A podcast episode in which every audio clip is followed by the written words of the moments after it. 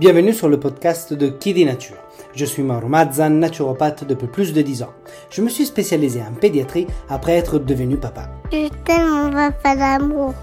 C'est à ce moment-là que je me suis rendu compte du manque d'informations autour de la prévention et de la santé au naturel pour nos enfants. Un manque d'informations et d'accompagnement auquel énormément de parents sont malheureusement confrontés, auquel avec mon épouse nous avons été confrontés. Ne vous êtes-vous jamais demandé comment soulager les coliques naturellement? Que faire en cas de RGO si mon enfant est allaité? Quel petit déjeuner tient au corps toute la matinée? Comment soutenir leur immunité? Ou encore, les allergies sont-elles une fatalité? Pourront-elles se résoudre un jour? Faut-il baisser la fièvre? Autant de réponses qui sont difficiles à trouver aujourd'hui en tant que parent, confrontés à plein, trop d'informations, souvent contradictoires. Et c'est une vraie jungle. En effet, les enfants ne sont pas des mini-adultes, mais des organismes complexes en perpétuel changement dû à la croissance. Je souhaite alors avec Kiddy Nature partager des astuces et mettre un peu d'ordre dans des idées reçues concernant des problématiques pourtant bien réelles, telles que le RGO, les coliques, le sommeil, les allergies, les troubles digestifs, l'immunité, etc. Wow À travers les épisodes de ce podcast, je souhaite vous accompagner, vous, parents, à travers toutes les étapes de croissance de vos enfants, naturellement. Bienvenue donc sur Kiddy Nature. Ici, vous trouverez un accent italien bien marqué, La vita è bella. des métaphores pour vous expliquer les choses facilement, le but étant que je ne sois pas le seul à y comprendre quelque chose, n'est-ce pas?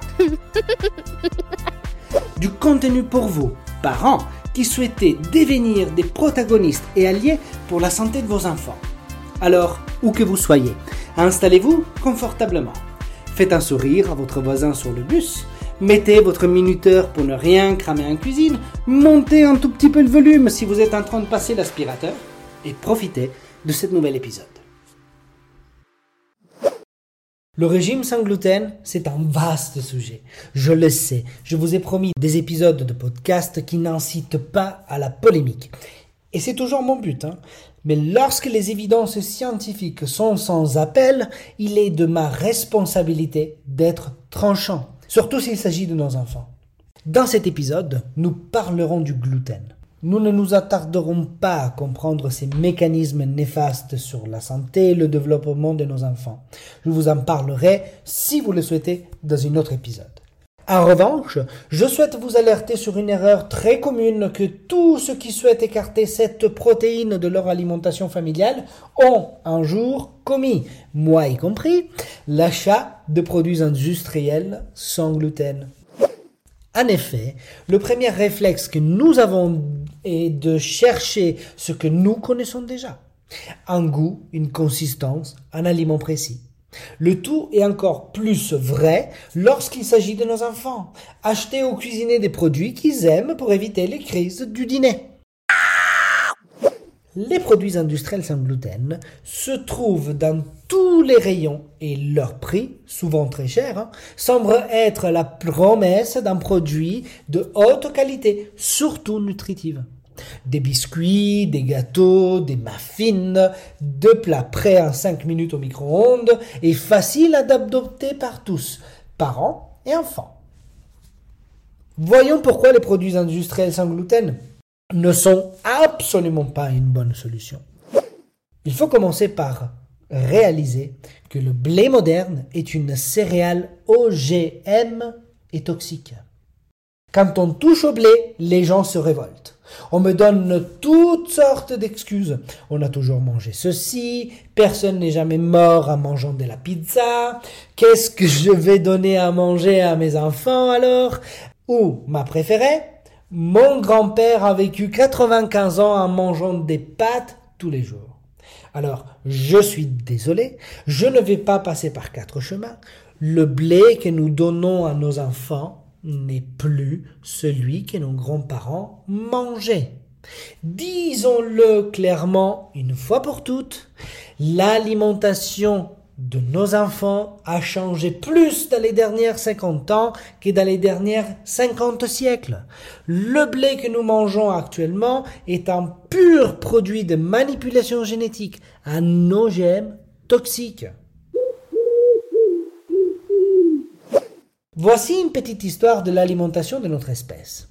Pendant 9 millions d'années, nous nous sommes essentiellement nourris de fruits euh, sucrés, de baies, de pousses, de bourgeons, de fleurs, de jeunes feuilles, de viande, de moelle osseuse, des organes des animaux, de poissons, de crustacés, mais ça s'arrête pas là. Nous avons bouffé des larves, des œufs, des racines, des bulbes, des oléagineux et des graines.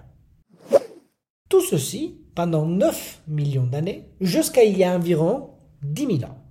Via la naissance de l'agriculture, nous avons intégré de manière massive la consommation de céréales et de produits laitiers.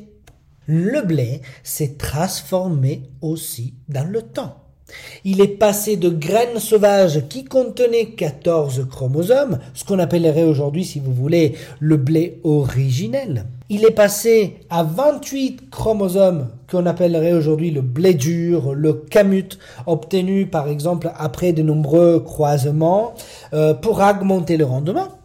Et on a continué à faire des croisements qu'on appelle dans la génétique des mutations jusqu'à obtenir aujourd'hui un blé qui est tendre et qui contient 42 chromosomes. Malheureusement, cette version à 42 chromosomes n'est toujours pas la dernière version du blé. Celle que, euh, c'est celle que l'on consommait au 19e siècle. En 1950, le monde a connu la fameuse révolution verte. Pour résoudre la famine de, dans certains pays comme l'Inde, le Mexique et le Pakistan aussi, je, crois, euh, on a fait appel à un agronome généticien, un certain Norman Ernest Borlaug. La solution fut trouvée augmenter le rendement par hectare en faisant des modifications génétiques aux céréales. Il a eu d'ailleurs le prix Nobel de la paix pour cela. Ces nouveaux blés, dont la protéine de gluten a été ultra modifiée, ne sont aujourd'hui plus compatibles avec le système digestif humain et donc toxiques. Cette toxicité mérite d'autant plus d'attention dans le cas du système digestif en plein développement comme celui de nos enfants.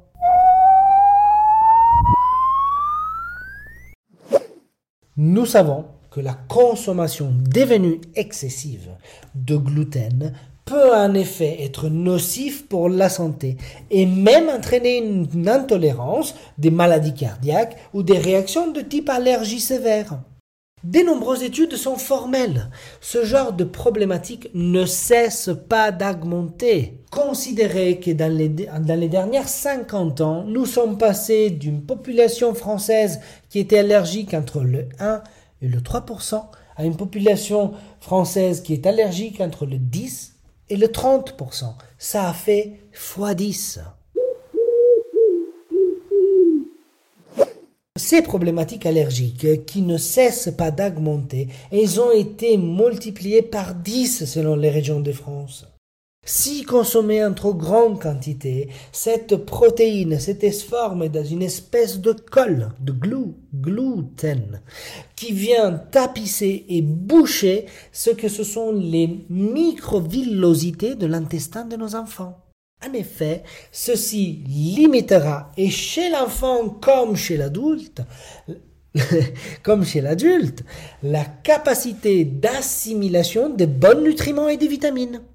Autrement dit, ceci entraîne souvent à des importantes carences. De plus en plus souvent, en consultation en ligne, à travers une analyse du microbiote, nous constatons que cette glu a réussi à rendre la barrière intestinale des enfants peureuse. Non, peureuse, ça veut dire avec peur. Hein. non, poreuse, ça veut dire avec trous, avec des trous, non? Ok, ok. Or, euh, à rendre la barrière intestinale des enfants poreuse. Cette barrière fait office de frontière face aux mauvaises bactéries. Si elle est fragilisée, les bactéries peuvent facilement pénétrer dans l'organisme. Une alimentation riche en gluten affaiblit l'intestin, qui permet d'acheminer le bon carburant vers les cellules. Pour faire simple, manger du gluten fragilise considérablement l'immunité de nos enfants. Le problème est que le gluten se cache partout. Ces derniers servent pour épaissir les préparations. De nombreux aliments en contiennent. Euh, vous faites peut-être partie de ceux qui disent mon enfant ne mange pas de pain, très rarement des pâtes et il n'y a donc pas de gluten dans son alimentation.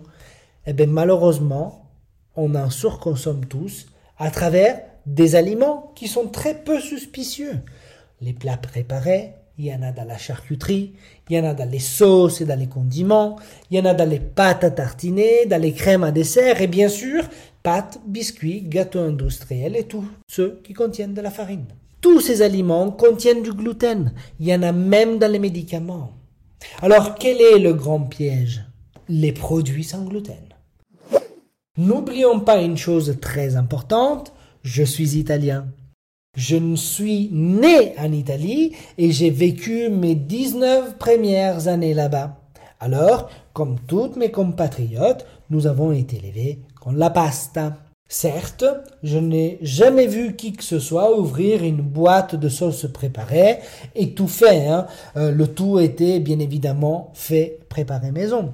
Durant mon enfance, je n'ai jamais consommé des pizzas surgelées, ni passé au micro-ondes des lasagnes toutes prêtes. De mémoire, je pense qu'on n'avait même pas de micro-ondes. En tout cas, c'est pas le cas ici à la maison. C'est le cas ici à la maison chez nous. Nous n'avons pas de micro-ondes. Mais bon, dans notre alimentation familiale, les pâtes était une entrée fétiche. Et oui, vous avez bien entendu, une entrée. Je comprends donc tous ces parents qui me regardent un peu la larme à l'œil euh, dans les consultations en ligne me disant mais si je ne leur donne pas à manger du pain et des pâtes, alors qu'est-ce qui me reste à leur donner? Puis je les vois, comme vous, hein, dans le rayon de supermarché. Cette enfilade de produits gagnotants, tous ces biscuits et gâteaux sont, soi-disant, faits avec des mélanges de céréales ancestrales, hein, souvent accompagnés par l'image de la mamie sur le paquet hein, pour toucher la corde sensible. eh bien, lorsqu'on regarde le paquet, ces produits rassemblent vraiment aux originaux avec gluten. Pour en avoir goûté certains, je dois dire que leur goût est plutôt bon, hein, et qu'il est donc assez facile de tomber dans le piège. Mais les produits industriels, avec ou sans gluten, restent des produits ultra transformés et donc nocifs pour la santé d'un enfant. Ils présentent une valeur nutritive peu, voire pas du tout intéressante, et ils sont richissimes en substances néfastes et inflammatoires. Voici les plus répandues et dangereuses. Les colorants, les émulsifiants, les édulcorants, l'amidon, les nitrites, les ésoxteurs de goût. De plus, les produits alimentaires industriels sans gluten sont aussi bourrés d'additifs et d'enzymes. Pourquoi? Parce que la mamie, hein, cette celle de l'image sur le paquet, a besoin de rehausser les goûts de ses produits sans gluten ou d'épaissir ses préparations, la garce. Or, ces additifs sont parfois très dangereux pour le corps de nos enfants. Immatures et en développement. Ils induisent également des charges glycémiques élevées et peuvent conduire à des carences en protéines. Ces produits, souvent vendus à des prix exorbitants, sont riches en sucre et en sel, définis autrement des poisons blancs dans le milieu de la santé infantile. Alors, gravez cette chose dans votre mémoire, s'il vous plaît. Ces produits sont inflammatoires et toxiques, que ce soit pour les intestins de nos chérubins, probablement déjà affaiblis si on a diagnostiqué une intolérance ou une allergie, vous n'aurez que l'illusion de mieux manger. Mais alors, un régime sans gluten pour les enfants, est-ce qu'il existe? Comment est-ce qu'il faut faire? Que le gluten soit déjà un problème pour vos enfants, pour vous ou pas, il n'y a aucun intérêt à consommer des produits industriels sans gluten. Le conseil alors de revoir sa consommation en féculents et farine en termes de quantité et de qualité. Bannir les plats préparés, retrouver le plaisir de cuisiner, revenons tous à une alimentation plus simple. Je sais, il n'est pas toujours simple de se priver totalement de ces aliments industriels, même lorsqu'on sait qu'ils sont nocifs pour la santé. Je suis parfaitement conscients de notre quotidien à mille à l'heure, de nos contraintes de temps et de toutes les responsabilités que chaque personne a besoin de prendre dans sa vie, pour soi et pour sa famille. Pourtant, de nouvelles habitudes alimentaires permettent de retourner en cuisine et de revenir à une alimentation peu transformée, simple et savoureuse. Avec un peu d'organisation, on peut même y gagner du temps. Pensez au batch cooking, pensez par exemple au panier de courses livré. Je le sais, la solution n'est pas simple à avaler, mais pourtant pleine de bon sens. Retournons en cuisine. Dans un premier temps, il est intéressant de noter qu'une multitude de produits alimentaires sains ne contiennent pas de gluten. Pensez aux fruits, pensez aux légumes, la viande, les poissons bruts, tous les laitages basiques. Pour remplacer ces pâtes, beaucoup de solutions saines existent. De nombreux tubercules et céréales ne contiennent pas du tout de gluten et leur farine non plus le riz, la pomme de terre, le tapioca, le manioc, l'arrowroot, euh, les pois chiches, le sarrasin, mais il y a encore le quinoa, la châtaigne, la marron, euh, il y a le millet, qu'est-ce que j'ai oublié? Il y a le teff, le sésame, il y a le souchet également, et le ligname également aussi. Je vous ai déconseillé une seule farine, celle du blé, et je vous en recommande 15. Il y en a pour tous les goûts. Pour revenir à une alimentation saine et arrêter de consommer des produits industriels sans gluten, mauvais pour l'organisme de nos enfants, commençons par arrêter la consommation de produits transformés. Ils ne présentent souvent aucun avantage nutritionnel et aucun bénéfice pour la santé. Pour certains de ces produits, on peut penser qu'ils empêchent carrément un bon développement locomoteur, immunitaire, psychologique et émotionnel de nos enfants. C'est un argument important. Retrouvons le plaisir de cuisiner sain. Redécouvrons les produits alimentaires oubliés tels que le sarrasin et le millet ou le quinoa. Il est possible de s'amuser en cuisine avec nos petits et de manger de manière gourmande. Je vous le jure, c'est vrai. Cuisiner sans gluten peut être l'occasion d'essayer de nouveaux produits, dégoûter de nouvelles recettes, le tout sans passer votre vie en cuisine. Profitons-en. Internet pullule de blogs géniaux qui proposent tout un tas de recettes rapides, faciles et gourmandes. Merci d'avoir écouté cet épisode de Qui dit Nature jusqu'au bout. Si vous avez aimé cet épisode, et si cela n'est pas déjà fait, pensez à vous abonner à mon podcast sur la plateforme que vous écoutez et à mettre 5 étoiles. Cela vous permettra d'être notifié à la sortie d'un nouvel épisode et m'aidera grandement pour me faire connaître. Mais vraiment beaucoup. Hein. Ou encore mieux, je vous invite à rejoindre les quelques centaines de personnes qui reçoivent déjà ma newsletter. Rendez-vous donc sur mon site internet je vous mettrai de toute façon le lien dans la description de l'épisode. Si vous avez des idées de sujets que vous souhaitez que j'aborde, dites-le moi en commentaire ou sur les réseaux sociaux de Kidi Nature. Vous avez certainement autour de vous une sœur, une amie, un cousin ou au moins une collègue qui ont des enfants. Alors s'il vous plaît, n'hésitez pas à partager ce podcast autour de vous. À très bientôt pour un nouvel épisode de Kidi Nature. Et dont les enfants à vivre plus fort.